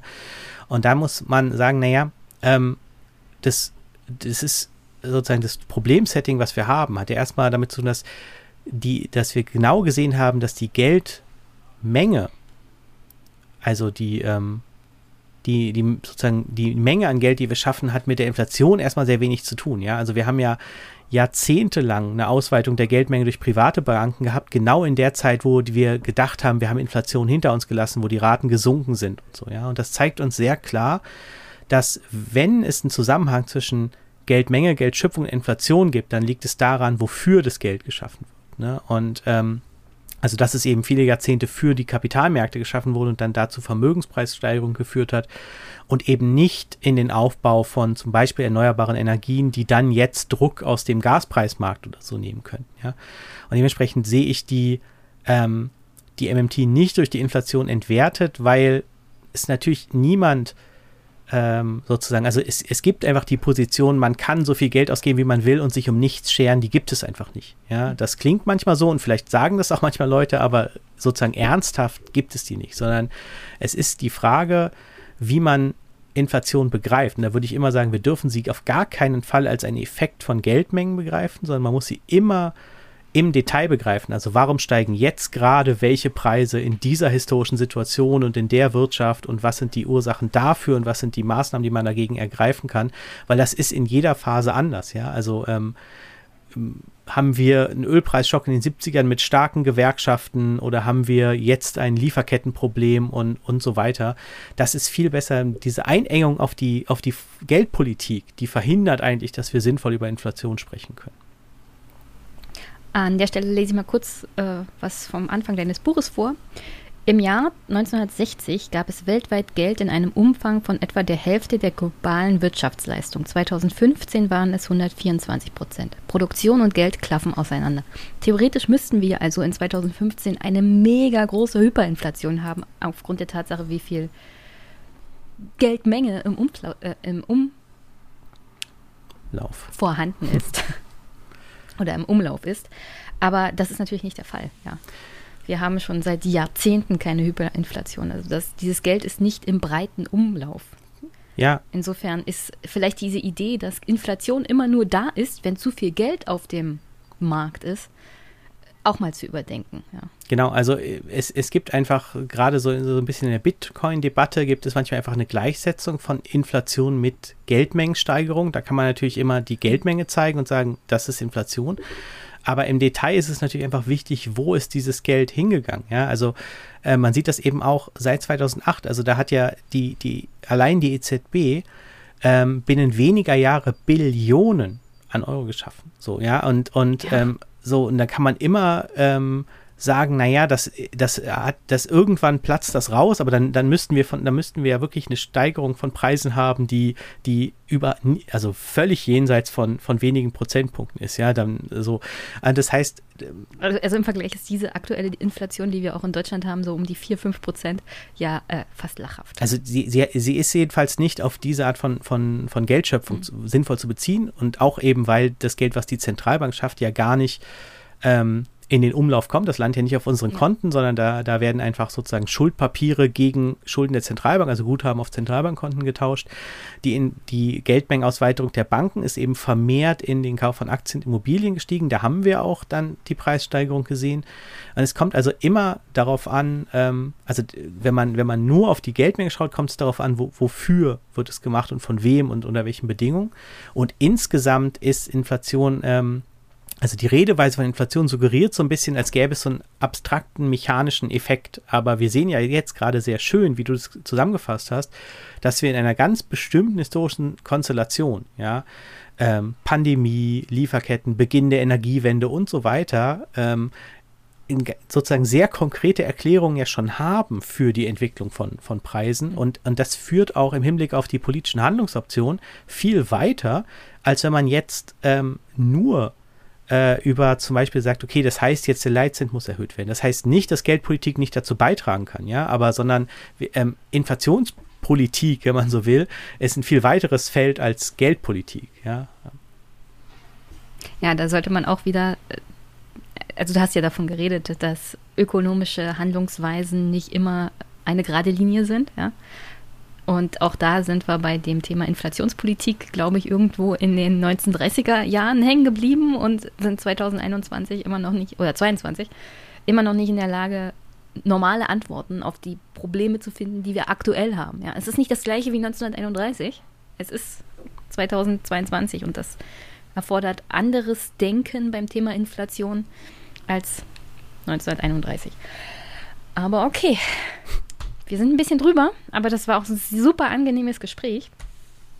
Das freut mich. Ich empfehle dein Buch.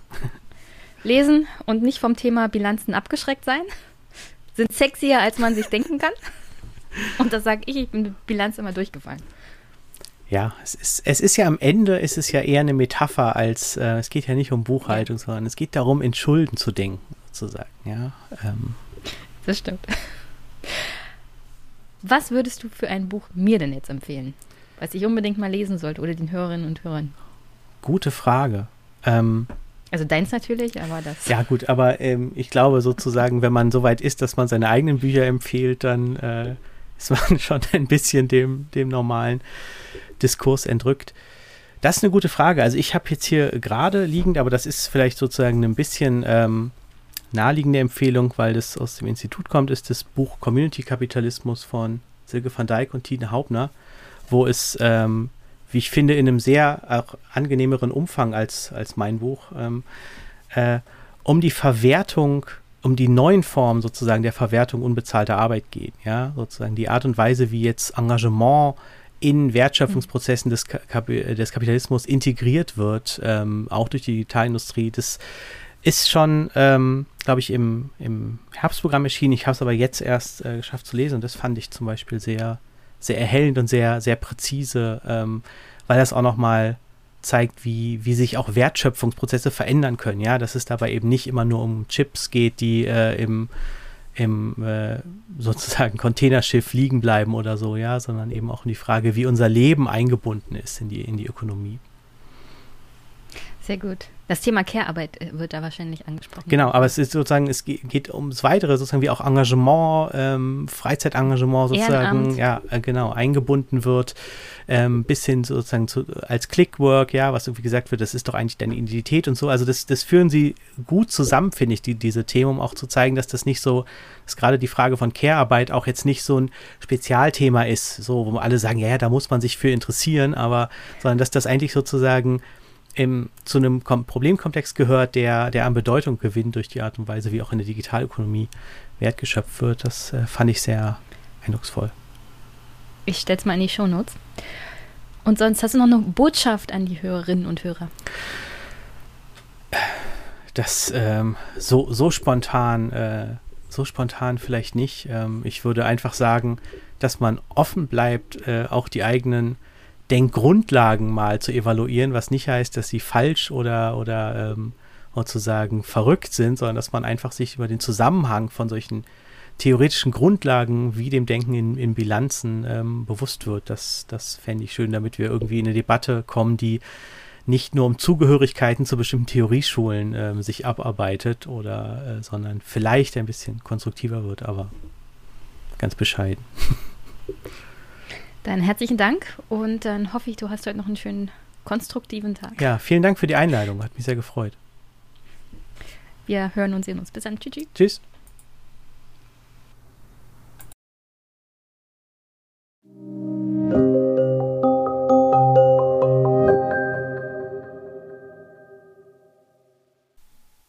Zum Abschluss wünsche ich euch eine wunder wunderschöne Woche.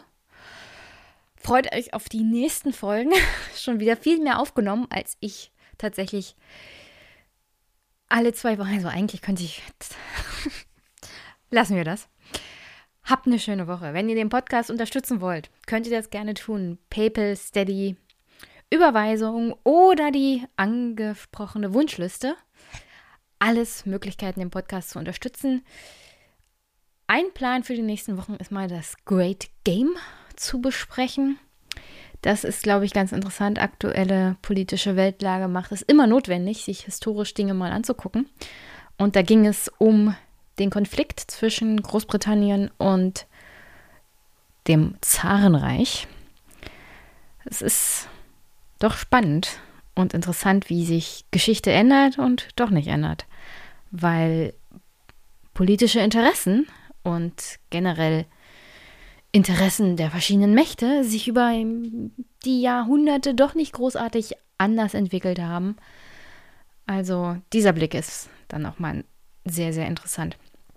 Insofern, ja, freut euch auf die nächsten Wochen, Monate. Und ja, ich wünsche euch eine wunder wunderschöne Woche. Wir hören uns.